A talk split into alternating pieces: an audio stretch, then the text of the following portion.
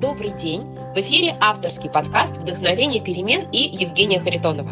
Здесь вы найдете психологические лайфхаки о том, как перестать мечтать и откладывать, а начать действовать прямо сейчас.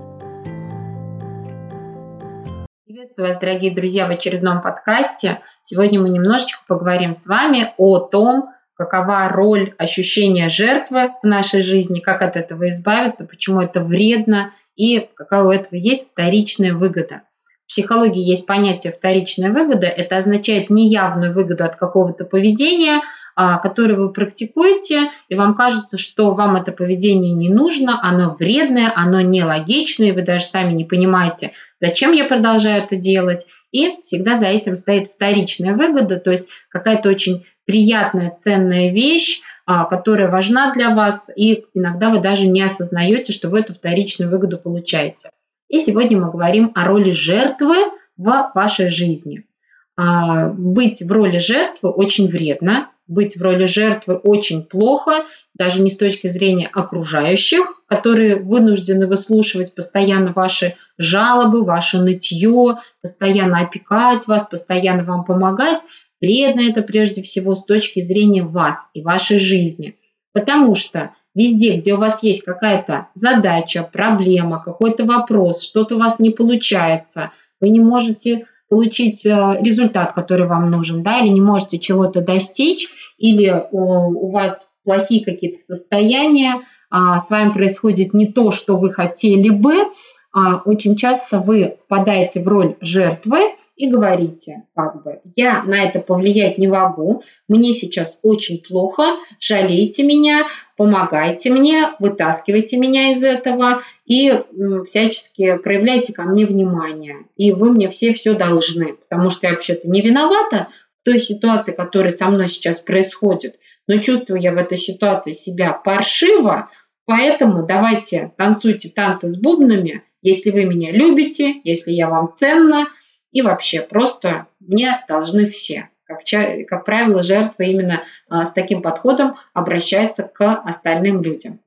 чем плоха роль жертвы, это абсолютно очевидно. Жертва не предпринимает никаких действий для того, чтобы разрешить ситуацию, она их просто не видит, она считает себя неспособной осуществить эти действия.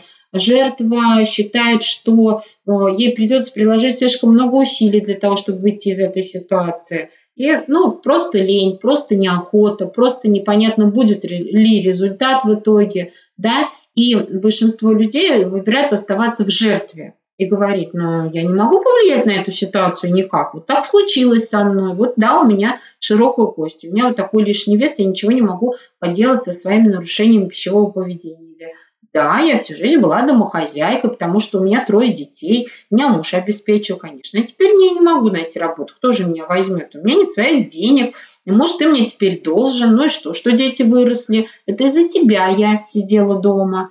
И, ну и так далее. Я не могу уйти с работы вовремя, потому что начальник у меня злой, работы очень много, и я эту работу ненавижу, плачу вечерами, но все равно на эту работу хожу, потому что поделать-то я ничего с этим не могу.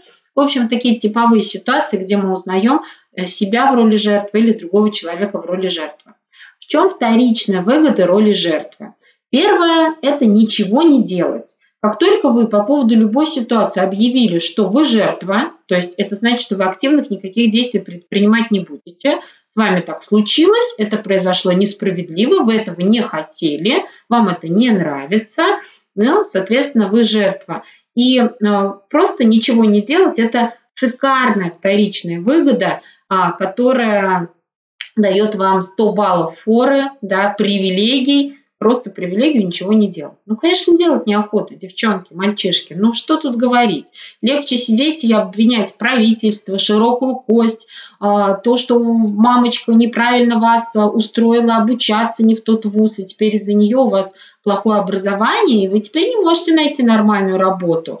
Вы вышли замуж не за того человека, и теперь у вас тоже все плохо. У вас слабый иммунитет, и поэтому вы постоянно болеете, у вас нет сил менять что-то в своей жизни, ну и так далее, в общем. А, ничего не делать – это здорово, на самом деле. Гораздо проще, чем что-то делать. Поэтому это самая главная вторичная выгода жертвы. Ничего не делать. Следующая вторичная выгода жертвы – это упоение от а, чувства собственной жалости, жалости к себе. Да? А, чувство жалости к себе на деле – это вообще очень такой тонкий яд, который убивает вашу жизнь, вашу судьбу, вашу самооценку. В идеале, если вы хотите быть успешным человеком, если вы хотите быть психически устойчивым, здоровым человеком, а, счастливым человеком, то нужно искоренять чувство жалости к себе просто а, на корню. То есть это ощущение, оно очень-очень вредно. Но те, кто любит быть в позиции жертвы, начинают культивировать чувство жалости к себе. Как приятно посмотреть на себя в зеркало, пустить слезки и сказать, да бедная, я несчастная, да как же со мной несправедливо обходится жизнь. Вот ведь как у меня все случилось-то, ах ты моя бедняжечка.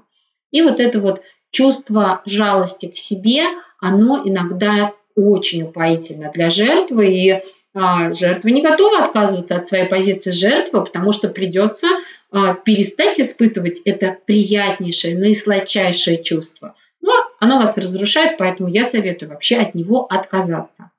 Третья вторичная выгода роли жертвы – это всеобщее внимание. Ну и а, внимание, всякие плюшки, которые вам дают другие люди. Если вы жертва и вы Э, громко стенаете или тихо сидите в уголочке, потупив глазки, всем своим видом показывая, какая вы бедная и несчастная, то, безусловно, а, по вашей душе найдутся а, в, в рамках треугольника Карпмана найдутся спасатели, которым только покажи любую жертву, они сразу примчатся к вам на крыльях любви и справедливости, доброты, начнут делать все за вас, всячески вам помогать, давать вам деньги, каким-то образом вас успокаивать, развлекать, брать на, вас часть, на себя часть ваших обязанностей и так далее. Многие жертвы только ради этого и живут. Это вообще прекрасно. Битый и небитого везет, да? Мало того, что у жертвы есть привилегия ничего не делать, так она еще и сосет потихонечку от других энергию, внимание, ресурсы разные, а самое главное считает себя вправе это делать. Ведь мир-то несправедливо с ней обошелся. Не повезло ей, бедняжечке. Поэтому да, пусть вот эти более успешные, какие-то более а, удачливые, кому больше повезло, пусть они заботятся обо мне, пусть они мне там что-то дают, как-то они мне не дают. Жертва любит топать ножкой, плакать, обвинять других и так далее. В общем, внимание и разные привилегии, разные ресурсы – это тоже очень такая сильная, серьезная вторичная выгода жертвы. А, как ни странно, жертва считает себя иногда выше других. И это четвертая вторичная выгода. Какая здесь логическая конструкция? А, человек жертва, ну, допустим, вы жертва в плане финансов, да, допустим, а, у вас не хватает денег, долги, еще что-то, и вы чувствуете себя жертвой и говорите, вот такая жизнь сейчас сложная, какая же она несправедливая, какая же у нас ужасная страна, какой отвратительный у меня работодатель, или муж мой так мало зарабатывает, никто мне денег-то просто так не дает, ай-яй-яй-яй-яй. И здесь иногда а, человек, который привык быть в роли жертвы, начинает развивать в себе чувство великомученика. Я вот так уж страдаю, вот столько на мою долю выпало всего, да, что вообще-то я выше вас. То есть э, сравнивают себя с чем-то вроде а, страдальцев святых, да, которые возвысились и тоже считают себя выше других. Да? да, я понимаю, что это вы можете там работать, что-то делать, как-то стараться, я выше этого. Вот так вот мне не повезло, вот такая я особенная, поэтому вы извините, конечно, вот это вот все не для меня. И в действительности, вот что касается денег, например, Тут до смешного доходит. У меня огромное количество людей а, прошло через мои тренинги по изобилию, через личный коучинг. И самые такие тяжелые случаи, где реально человека не свернуть просто с места, где очень сложно помочь ему перестроить свое мышление, это если человек находится в жертве. И когда есть вот эта четвертая вторичная выгода, я выше вас, я выше чего-то, я выше каких-то дел. Человек сидит без денег, и он ничего не умеет. Нету ни навыков, ни способностей, ни образования, ни талантов каких-то, которые он развил к данному моменту. Ничего. То есть сидит как бы с нулевой базой. И когда мы начинаем обсуждать о том, что в этой ситуации, когда у тебя долги, когда ты не можешь обеспечить себя, своих детей элементарными какими-то вещами, тебе нужно браться за любую абсолютно работу. Здесь начинается это как? Я этого выше, я это делать не буду, это не для меня. Мне вынь да положь на блюдечке с голубой каемочкой что-то покруче, получше. И это действительно, ну, очень тяжело. На деле я, вот честно, в личный коучинг вообще не беру людей, у которых развито чувство жертвы, потому что они на деле имеют столько вторичных выгод и так за них цепляются, что изменить их жизнь, даже будучи самым лучшим профессиональным коучем, невозможно. Невозможно, реально. Они не привыкли ничего делать, не берут на себя ответственность ни за что, считают, что им все должны, в том числе и коуч, и вообще работа, в общем-то, не вяжется. К чему это все говорю? Подумайте сейчас о своих разных жизненных ситуациях, о том, какие у вас есть проблемные какие-то сферы жизни и так далее. И внимательно посмотрите, нет ли у вас ощущения жертвы внутри этой ситуации. Не впадаете ли вы в роль жертвы? Испытываете ли вы а, приятные вторичные выгоды? Получаете ли вы вторичные выгоды? Испытываете ли вы от них приятные чувства? Вторичные выгоды жертвы. Вот если вы себя в одном из примеров, в одной из вторичных выгод хотя бы узнали по каким-то вашим жизненным проблемам и ситуациям, это повод серьезно задуматься, потому что еще раз, ваша жизнь в каком-то аспекте любом, будь то отношения, деньги, работа, предназначение, тайм-менеджмент, ваша энергия, ваш вес, ваша внешность, здоровье, все что угодно, а ваша жизнь будет меняться обязательно, неминуемо к лучшему только начиная с того момента, когда вы полностью выйдете из роли жертвы и скажете, что я хочу изменить эту ситуацию, я готова вложиться в изменения своим временем, своими усилиями, своим вниманием, своей энергией. Я буду делать то, что от меня зависит. И если это будет получаться плохо, я все равно буду делать и все равно буду делать. Я не хочу мириться с этой ситуацией. Я не считаю, что мне кто-то должен. Я хочу засучить рукава и действовать, работать, менять эту ситуацию, а не сидеть, не ждать у моря погоды.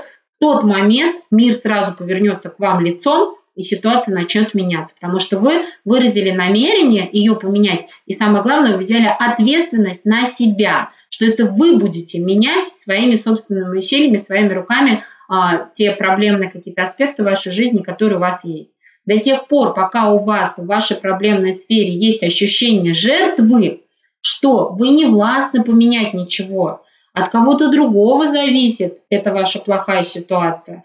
Это в прошлом, может быть, вы обвиняете кого-то, что там родители вас не так воспитали, не туда вас отдали учиться, неправильно там вас выдали замуж или еще что-то, а, ваш работодатель плохой. В общем, кто-то другой виноват в ваших бедах, это всегда ощущение роль жертвы, пока вы находитесь в ней хотя бы на 10%, хотя бы на 10%, у вас никогда ничего не меняется, потому что жертва не берет на себя ответственность, жертва никогда не действует, она только живет в упоении сладчайшим чувством жалости к себе, а, негодованием, а, требующим внимания других людей да, и каких-то от них подачек, а, нытьем, своим, вот, и возможностью ничего не делать.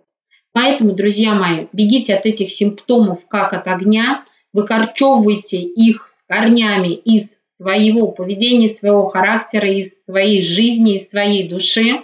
А, старайтесь распознавать вашу роль жертвы в самых разных жизненных ситуациях и просто выходите из нее. Учитесь брать ответственность на себя, заявлять миру о том, что вы готовы действовать, вы готовы что-то менять, и тогда сразу найдутся инструменты, и учителя, и техники, и подходы работающие и так далее. Даже взять, например, а, мой проект, проект вдохновения перемен – у меня есть а, тренинговые программы, онлайн-программы, которые вы можете пройти из любой точки мира на абсолютно любую тему. Вы можете прийти, заявить мне любую проблему, которая есть у вас, любую сложную ситуацию. Я вам скажу, что у меня на эту тему есть практическая с упражнениями а, тренинговая программа, пройдя которую я вам гарантирую разрешение любой вашей сложной ситуации и решение вашей проблемы.